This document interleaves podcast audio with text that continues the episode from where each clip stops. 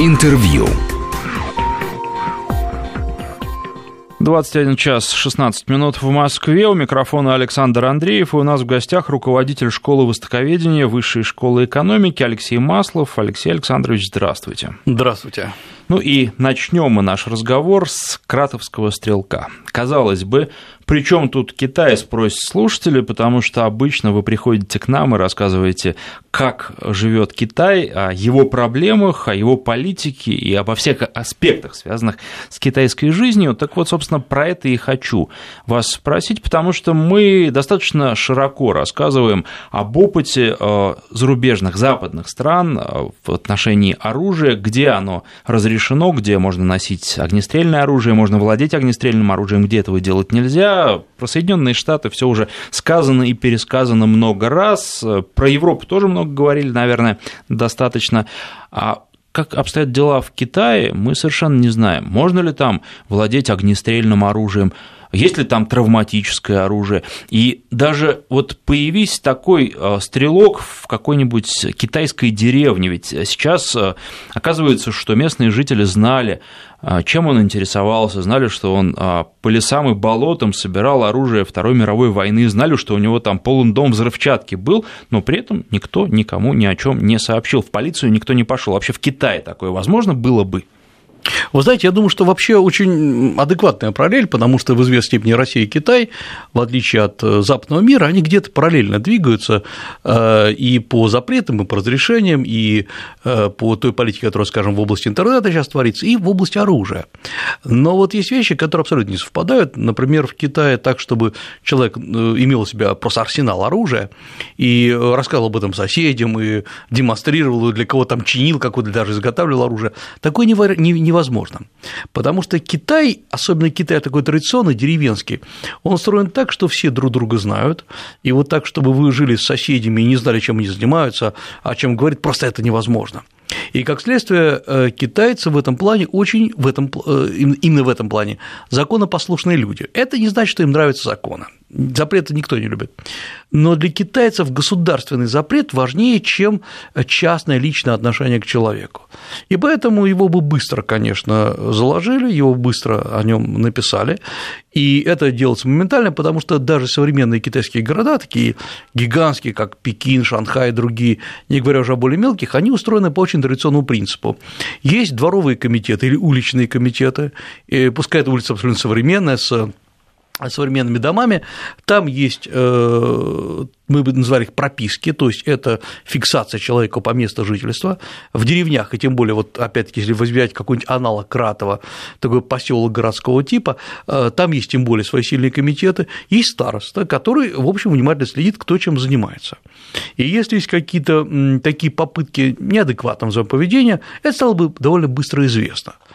И э, не потому, что, еще раз говорю, вот э, люди боятся государства, потому что они не хотят с ним ссориться. Это вот то, что касается того, что бы с ним произошло, с подобным человеком. И таких заявлений довольно много, и э, о них в Китае широко не пишут, но, например, очень многие, многие мои знакомые китайцы рассказывают, что где-нибудь на соседней улице жил какой-нибудь неадекватный человек, который, например, размахивал ножом. И вот соседи о нем обязательно сообщат. И дальше будет не то, что, как бывает иногда у нас, участковый приехал, посмотрел, пожурил э, и уехал. Нет, там любое применение оружия или даже демонстрация оружия, оно влечет за собой очень серьезные последствия. И сразу обращу внимание, что в Китае э, запрещено иметь, хранить, изготавливать любые виды оружия, огнестрельного оружия, э, холодного оружия, часть и нельзя имитировать историческое даже оружие без особого разрешения, и запреты начинаются от, э, то есть наказания от трех лет лишения свободы до э, смертной казни. И это очень жестко применяется. И более того, сегодня, если когда-то, например, Гонконг, который, напомню, был независимой территорией долгое время, там были э, такие довольно мягкие законы по отношению к этому. Как только Гонконг стал частью Китая, там введены такие запреты, там э, можно получить до, если не ошибаюсь, 14 лет за хранение оружия, не говоря уже о его применении.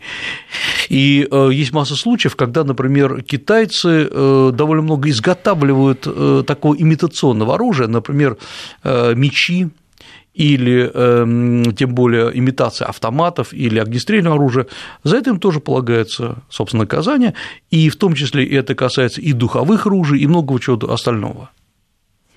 А, то есть получается, что, в общем, мы во многом похожи, не похож только менталитет э, в плане того, что... Кстати, вот э, вы сказали, что и в многоквартирных домах люди друг друга знают и общаются. Это действительно так, потому что у нас-то э, как раз в больших городах, в Москве в первую очередь, соседи сейчас друг друга не знают, и хорошо, если знают, кто с ними на одной лестничной площадке живет, а уж ниже и выше так точно не знают. Да, ну так у нас, простите, у нас сейчас есть дачные участки, где коттеджные участки, где люди не очень знают, кто слева, кто справа живет, вот эти гигантские заборы возведены, они в известной степени соответствуют какой-то такой очень глубинной психологии, не совсем, русской, не совсем общины, как мы считаем, а усталости от общения, вот я огородился стенами и живу. И в Китае есть такие же вещи сейчас. Ну, наверное, это еще происходит от того, что нас очень много, и мы э, постоянно ездим в метро. Э, Вы да. хотите нас сравнить с, Кит... с Китаем в этом плане? Да, да, да. В и этом вот плане мы проигрываем. Мне, мне очень интересно, как китайцы это переживают, потому что для них это совершенно не проблема. Китайцы наоборот, если они где-то появляются, они появляются толпой. Я имею в виду за рубежом. Да, это правда. И более... мне кажется, что они себя вот комфортно чувствуют, именно находясь в толпе плечом к плечу к товарищу. Да, в науке есть даже такая, э, такой синдром, что ли, это синдром э, дискомфорта китайцев, когда они находятся в одиночестве. И это не шутки, например, когда э, обсуждалась проблема запуска китайского космонавта, эконавта в космос, вот была большая проблема, насколько он сможет выдержать такую депривацию, то есть одиночество, и это нам кажется, что китайцы отшельники, Конфуции, Лаудзы сидят в горах. Ну, конечно, такие люди есть, но это абсолютно исключительный случай. Э, для Китая очень важно постоянное, ну, говоря научным языком, самообнаружение или самоидентификация рядом с какими-то другими китайцами. Только так китайцы могут себя оценивать. Э, то есть они, э, как хорошо сказано в одной из лекций английских философов по поводу китайцев, китайцы должны тереться плечом о плечо друг друга, плечо товарища. И когда китаец вдруг оказывается один, он действительно физически чувствует себя дискомфортно, ему надо с кем-то пообщаться, выговориться. Э, у нас немного другая история, другая, другая психология, и поэтому в Китае, во-первых, считается, что высокий забор, если ты отгораживаешься от соседа, это вообще плохой признак, то есть ты либо больной, либо сумасшедший, либо тебе есть что скрывать. А, например, в культурную революцию даже запрещалось вешать занавесочки на окнах, ну, потому что э, людям нечего друг от друга скрывать, они должны быть, наоборот, открыты. И китайское общество в этом плане очень открыто, очень шумное, и из-за этого оно очень прозрачное. Э, кстати говоря, есть целый ряд и психических заболеваний или отклонений, связанных с этим. Это синдром э, усталости от толпы. С одной стороны, китаец требуется ему, чтобы все время общаться, а с другой стороны, ведь это раньше было деревенское общение, все свои, в общем, все друг к другу нормально относятся, а сегодня же он, так же, как, собственно, и любой житель крупного европейского города, утром общается с семьей, днем на работе везде с кем-то общается, в том числе и с не с очень приятными людьми, потом еще в транспорте общается и так далее. То есть накапливается синдром этой усталости. Из-за этого, кстати говоря, в последнее время в Китае заметно возросло э, количество, ну, мы назовем так, психических срывов. Это еще не заболевание, это далеко от того, что происходит в японском обществе, там усталость от работы, когда люди в прямом смысле считая, что они недостаточно работают и плохо работают, они выбрасываются из окон, есть даже специальный термин, как это обозначается, а вот э, в Китае это скорее усталость от постоянной смены общения – Э, и Китай в этом плане приближается к России, э, но есть другой момент. Э, действительно, было несколько срывов, об этом широко писала пресса в Китае с применением оружия до того, чтобы кто-то схватил автомат и начал расстреливать своих сослуживцев, я, по крайней мере, об этом не слышал. Но, например, э, были случаи, когда э, человек, вот буквально год назад об этом писали, будучи на работе, э, схватил, если ошибаюсь, то ли принтер, то ли еще что такое тяжелое, и пошел крошить головы своих сослуживцев, потому что он от всех устал. Такие срывы бывают, они не являются характерными. Но есть одна интересная вещь. Вот почему, в принципе, э, запрет на оружие? Вот надо вдуматься вот в глубину вот этой проблемы. Э, в США, как известно, насколько я помню, цифру э, на руках находится около 300 миллионов оружия, и ежегодно около 33 тысяч людей погибают так или иначе от использования оружия в США. Для Китая такого, такой статистики нету. И, скорее всего, меньше значительно. Я думаю, что проблема еще заключается в том, что есть история и той, и другой страны, есть история в том числе России. Страны с таким жестким авторитарным имперским режимом, какими были когда-то Россия, царская Россия, Советский Союз в известной степени, Китай даже сегодня, это страны, где население лишено права использовать оружие психически. И э, потому что государство оберегает себя не потому, что боится за свою власть, а оно боится за то, что люди, которые лишены во многом внутренней свободы, они могут неправильно воспользоваться оружием. Оружие э, человек будет пользоваться только тогда, когда у него нервный срыв. Не когда он себя защищает, не когда защищает свой дом, это отдельная история, а когда он нервным образом сорвался. А поскольку нервное напряжение в этих странах, и в России, и в Китае, достаточно велико по разным причинам, э, то и э, получается, что любой человек, который владеет оружием, это потенциальный человек, который может сорваться и начать стрелять во все стороны. То есть здесь есть объяснение, на мой взгляд, со стороны политической культуры и России, с одной стороны Китая, и там, США с другой стороны. Ну а вот с точки зрения, мне, кстати, еще очень интересный вопрос э, по поводу дач. У нас это очень широко распространено, а в Китае есть что-то подобное? Вы про заборы уже говорили, а, или, э, ну вот, э, есть городские жители, есть сельские жители, конечно, со своими домами, а такое понятие, как дача? Вообще дача это было исключительно российское понятие, напомню, и, э, и советское, точнее, понятие. Э, потому что государство, я напомню, еще во времена ну, Сталин меньше, Хрущев больше, выделяли маленькие участки и так далее, а, и э, даже в английский язык вошло слово «дача» как «дача» именно э, с русского языка. В Китае было такое, и исторически называлось «бешу», что дословно обозначалось «другое жилище» или «другой дом». И это только для аристократов. Вот он служил при дворе и уставал, безусловно, и вот он отправлялся в свой другой дом, где был парк, садик, где Э, было маленькое искусное озерцо, искусные камни стояли, вот такая мини, мини-природа там. И поэтому считалось, что Бешу, вот эта дача, это исключительно признак аристократов, ну или, по крайней мере, не бедных людей. Пролетарий, крестьяне не должны иметь никакой дачи. И долгое время, практически до начала 90-х годов 20 века этого никогда не было. И вот сейчас китайцы вдруг поняли, что два дома иметь хорошо, а лучше на самом деле три. И э, дачи – это такие маленькие коттеджики. Как я понимаю, начался дачный бум. Мы сейчас должны прерваться. У нас реклама новости. После этого продолжим. Mm-hmm. Напоминаю, что в студии руководитель школы востоковедения Высшей школы экономики Алексей Маслов.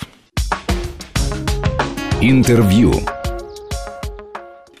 21 час 34 минуты в Москве. У микрофона Александр Андреев. И у нас в гостях руководитель школы востоковедения Высшей школы экономики Алексей Маслов. Алексей Александрович, судя по вашим словам, которые вы а, произнесли до новостей, в Китае сейчас на настоящий дачный бум. И в этом плане а, они идут а, по советско-российскому пути, но с приличным отставанием.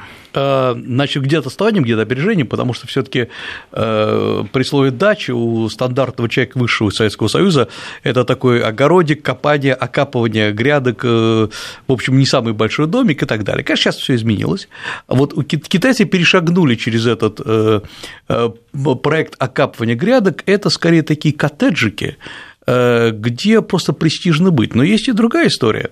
Сегодня многие китайцы имеют дачи не в Китае, а, например, в Малайзии, в Сингапуре или даже в Индонезии, потому что туда летают челночные рейсы, и можно действительно на субботу-воскресенье, на уикенд прийти к себе на дачу. Я э, много раз удивлялся, когда китайцы говорили, я на дачу к себе поеду, потому что э, там же китайские общины огромные, и купить дачу через вот эти местные связи не представляется большой сложностью, и они прилетают там, проводят субботу-воскресенье и обратно, Э, и э, обратно на работу прилетают.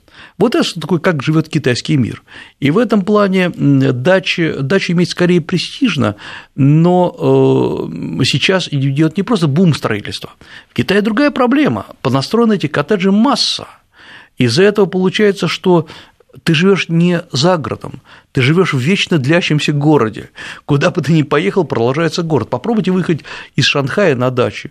И сколько бы вы ни ехали, есть там скоростные поезда, есть шоссе, вы на сотни километров едете по городу. это чудовищно, и как раз идут вот эти вот якобы дачи, на самом деле просто это поселки городского типа, и отдохнуть невозможно. А, а так, чтобы как у нас э, вдруг покупает где кто-то дачу километров за 300, он живет в Москве, а дача покупает где-нибудь под Рязанью, блестящее, прекраснейшее место, китайцы на это не способны, чтобы жить в Пекине, а купить в Синьцзяне. И вот в этом плане э, в Китае, скорее всего, такой тупик, что ли, дачный, потому что э, тех мест, которые, где когда-то либо можно отдохнуть, пойти в горы, их становится все меньше и меньше. И когда, например, под Пекином были знаменитые, и, собственно, они есть, ароматные горы Сяншань, когда там жил Мао Цзэдун, когда еще, когда только китайцы победили в революцию 49 года, но еще не вошли в Пекин, поскольку Пекин был разрушен. Вот они поселились в домах, как раз вот этих дачах старых аристократов и сидели, наблюдали, э, покуривали э, сигареты или даже папиросы, наблюдали за прекрасными ароматными горами и рассуждали о том, как придут скоро в Пекин и начнется новая жизнь.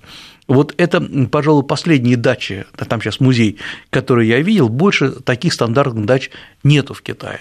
И вот возвращаясь, так скажем, к нашему первому, что ли, вопросу, это вот э, оружие и все остальное, я думаю, что здесь глубинный вопрос заключается в том, что э, практически в Китае скрыть ничего невозможно. Это особенность азиатских стран. Китайцы от этого страдают. Нельзя скрыть ничего, не только оружие, не только нож под подушкой. Нельзя скрыть личные отношения. Э, сколько раз я, мы с этим практически не сталкиваемся, но вот как-то однажды было в первый раз, когда я это услышал, а потом я слушал много раз, юноша, молодой китайский юноша мне рассказывает, как он познакомился с прекрасной девушкой, и вот даже намеревается на ней жениться, но им нету места, чтобы остаться наедине. Просто, я имею в виду, просто побеседовать, посидеть. Куда бы они ни пошли, кругом люди. Они не могут уединиться, они не могут посвятить друг другу там 20-30 минут жизни. Они не столь богаты, чтобы снимать э, номер в гостинице. И вот оказывается, что они постоянно на виду. И это парадокс, с которым мы почти не сталкиваемся. Несмотря на густонаселенность крупных российских городов, все же есть такие пустынные места. Э, вот в Китае этого нету.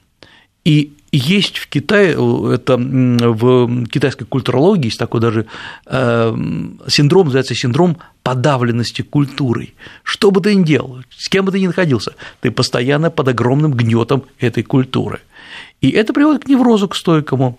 И именно поэтому, когда многие китайцы вдруг оказываются за рубежом, это одно из объяснений, и причем надолго, не имеется в виду не с экскурсии, а просто выехали, они вдруг начинают вести себя странно и неадекватно как бы они у себя дома не жили, начинают говорить значительно громче, чем у себя, начинают вдруг э, э, там кругом мусорить, хотя в Китае им бы сделали замечание, начинают вдруг напиваться, хотя в Китае они так, кажется, не поступают, слетают вот эти вот запреты подавления.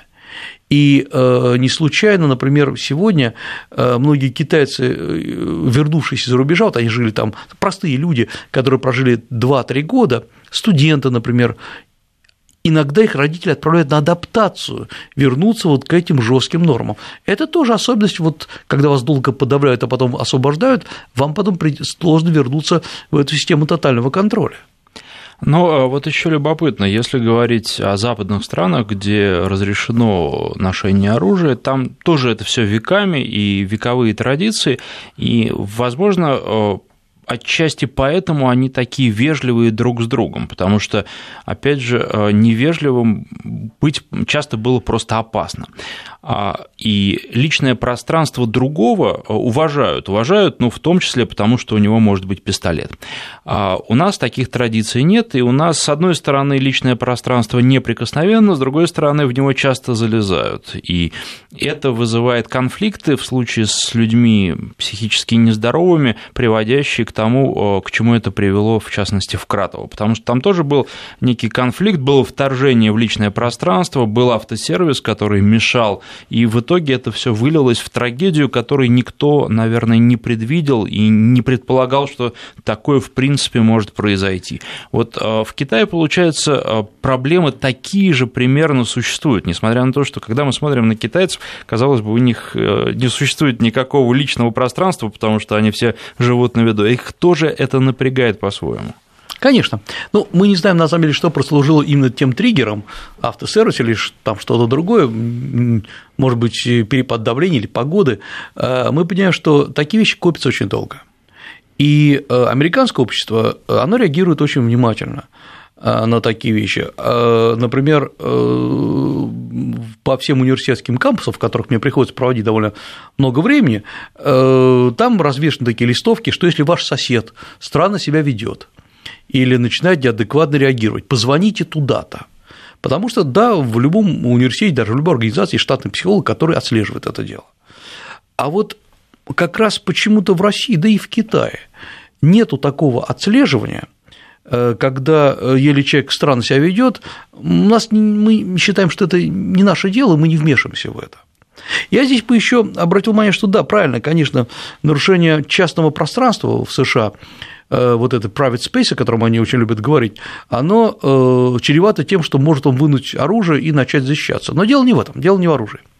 Дело в том, что культура американская, культура западная на самом деле, она выработала понимание того, что человек сам по себе, его духовный мир, если он не агрессив, не представляет эм, опасности, он действительно неприкасаем, у него может быть, может быть любое мнение. Э, его, к этому надо относиться с уважением. Он не обязан быть похожим на толпу, он не обязан э, подчиняться там глупым каким-то инвективам общества. А вот что в России, что в Китае, когда человек выделяется из толпы, обычно его пытаются засунуть обратно. В России, конечно, это меньше значительно. В Китае долгое время был вообще нормативом. В Китае в течение столетий, даже тысячелетий формировался так называемый принцип равной бедности. Это довольно интересная история, когда вдруг человек мог разбогатеть, ну, скажем, у крестьянина родился большой урожай, Вместо того, чтобы накопить деньги, вложить в дело, пустить их в оборот, он тут же приглашал к себе гостей, э, проедали они все, что возможно, все, что он заработал, он даже залезал в долги и э, тратил больше, чем мог потратить, и все говорили, о, это хороший гражданин, это хороший член общества, потому что он правильно себя ведет. Вот эта вот попытка подавить личность, она в конце концов оборачивается нервными срывами. Это не всегда, я не психолог, я могу сказать, что именно из-за этого любой срыв происходит. Но мы смотрим, что люди, которые находятся в состоянии подавления обществом, вручить этому человеку оружие – это, по сути дела, намекнуть ему, каким образом он может действовать против общества. И не случайно в Китае запреты на оружие значительно сильнее, чем в России. И не просто отслеживание сильнее. В Китае многие, например, даже охотничьи общества, которые существуют, есть общество сафари, э, они существуют, но оружие они не могут хранить. Если общество охотников собирается поохотиться, они должны обратиться в специальную организацию государственную. Им на время выдается оружие. Э, Все там не просто под роспись, а количество пуль, зарядов и так далее, количество пороха, все внимательно подсчитывается. Они отстрелялись, сдали все. Формально это общество охотников. Э, другая проблема в том, что, например, у многих малых народов Китая, например, народ Мяо, это который живет на юге Китая, в провинции Юньнань, у них изнач... Э, традиционно были э, мушкеты вот такие вот с пороховым зарядом, помните, когда на полочку засыпается такой порох, стреляется, и они до сих пор сохранилась, это такая традиция. И вот было большое обсуждение, можно ли этому народу Мяо иметь эти мушкеты, которые вошли в обиход там с 18 века, э, оказалось, что да, можно, э, все опять-таки они всех переписали, а, причем есть жесткий принцип, когда он с собой может брать, там, когда охотиться и так далее. То есть речь идет о том, что в Китае контроль значительно сильнее, чем в России. Напоминаю, что у нас в гостях руководитель школы востоковедения Высшей школы экономики Алексей Маслов. Мы сейчас прерываемся на пару минут, потом продолжим. Интервью. 21 час 48 минут в Москве. Руководитель школы востоковедения Высшей школы экономики Алексей Маслов у нас в гостях. Много мы говорили про а, кратовского стрелка и про аналогии с Китаем. Ну и вот просто завершая эту тему, говорили, что Китай и Россия отличаются от западных стран. Но вот в 93 году еще я посмотрел, вышел фильм «С меня хватит» с Майклом да, Дугласом да. в главной роли, и там, в принципе, поставлена та же проблема, когда человек постепенно доходит до ручки, и слетает с катушек, начинает просто а, стрелять по окружающим. А, но, наверное, способы решения проблем э, на Западе, у нас и в Китае разные. И хотелось бы еще о некоторых новостях поговорить.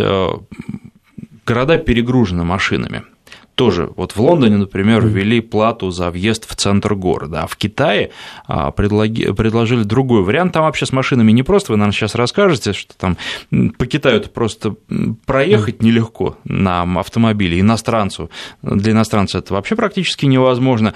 Так вот, в Пекине для того, чтобы а, решить как-то проблему хотя бы частично с загрязнением окружающей среды, обещали доплачивать местным жителям, если они машиной не пользуются. То есть стоит твоя машина в гараже, а денежка тебе капает. Чем больше стоит, тем больше денежку ты получаешь. И ну, мне кажется, это очень интересно и нестандартно, и, например, западному, западному уму непонятное решение, вовсе не запреты. А, это чудесное решение. Вот это как раз, на мой взгляд, глубинная разница между э, попыткой решить проблему, скажем, в России и в Китае. Я поясню, почему в Китае, э, хотя есть некоторые запретительные меры, например, в некоторые дни можно номера четные, нечетные, это известная история, э, но нельзя доводить ситуацию до предела, например, вот делать платные парковки повсеместно, там в центре больших городов. Почему это не делается в Китае, хотя, казалось бы, вот такая простая история. То есть это самое простое. А понятно почему. Власти страшно боятся социального недовольствия. Вот Китай кажется таким спокойным, радостным, но э, особенность китайского, китайской психики то, что она может перепрыгнуть с регистра на регистр э, в один короткий момент. Это значит, что все копится, копится, потом начинают работать китайские социальные сети, которые, кстати говоря, тоже находятся под контролем, но э, если, ну, как раз, то есть действительно из Китая сложно выйти во внешние социальные сети, там, Facebook какой-нибудь, но внутри Китая они же работают прекрасно.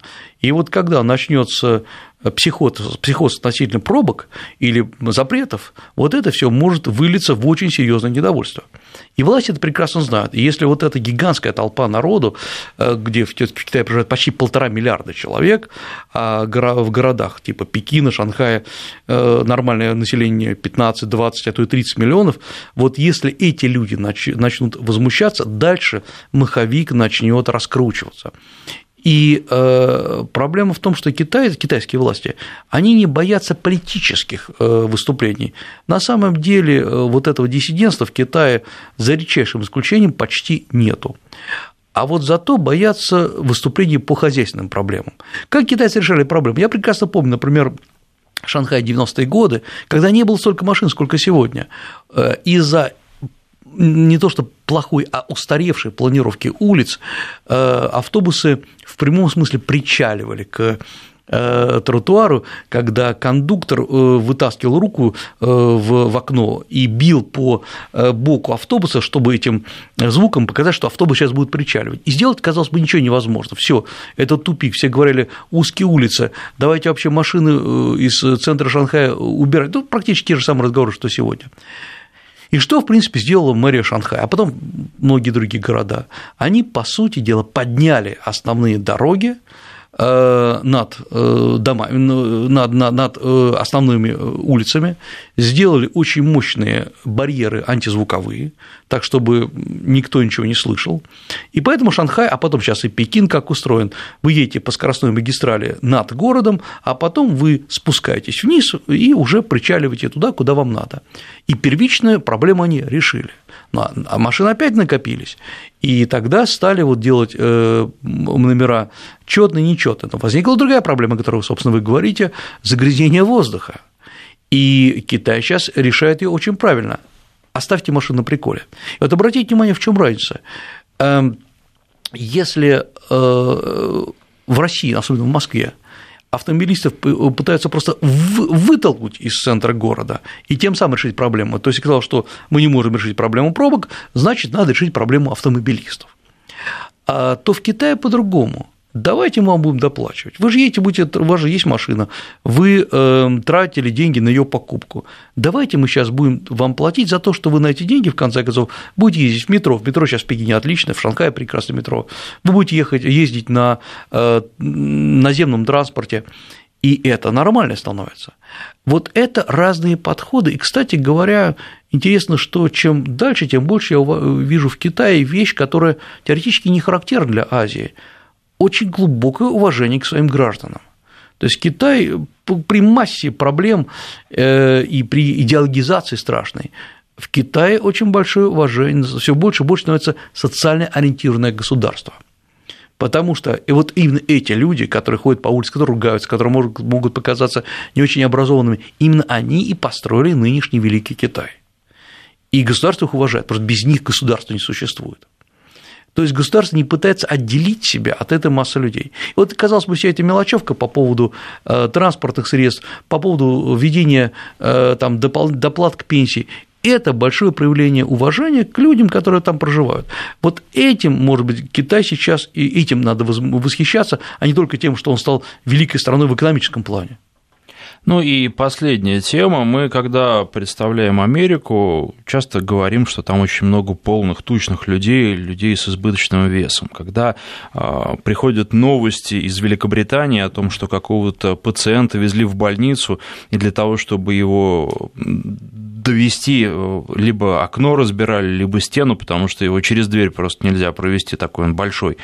А, к таким новостям мы тоже привыкли. Но оказывается, Китай вышел на первое место в мире по числу а, детей, которые страдают ожирением. Понятно, что а, в Китае просто еще и население очень большое, но тем не менее 15 миллионов детей страдают ожирением. С чем это связано? Это неудивительно, потому что три фактора, которые вот совокупно повлияли на это. Во-первых, э, раньше э, просто было хуже, хуже питание, с одной стороны, а с другой стороны, было экологически чистым. Сегодня китайское питание, китайские продукты питания – одни из самых экологически грязных, экологически нечистых.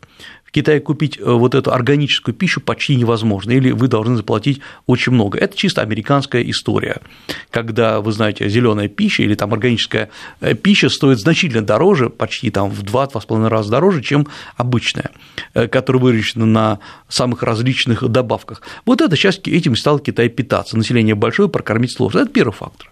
Второй фактор. Вообще-то китайцы всегда ели мало, потому что население было не очень богатым. Сейчас э, можно питаться много, и они начинают э, очень много потреблять больше, чем могут э, переработать организм. И третий, наконец, момент – это возникла такая категория, называется маленькие императоры. Это дети, обычно мальчик в семье, который начинает кормить и потому что раньше это считалось, как в традиционном обществе, толстый мальчик – это здоровый мальчик, ну, как когда-то, кстати говоря, на Руси было. Э, вот эта вот традиция подтянутого поджарого тела, она в Китае не сложилась. И сейчас детей раскармливают так, что действительно это смешно смотреть, но на самом деле это трагедия. И я, кстати, власти пытаются бороться. Бабушки этим в основном занимаются. Бабушки, мамы, папы. Причем ведь Китай самая, большая, самая, самая крупная страна по потреблению сахара в самых разных пропорциях.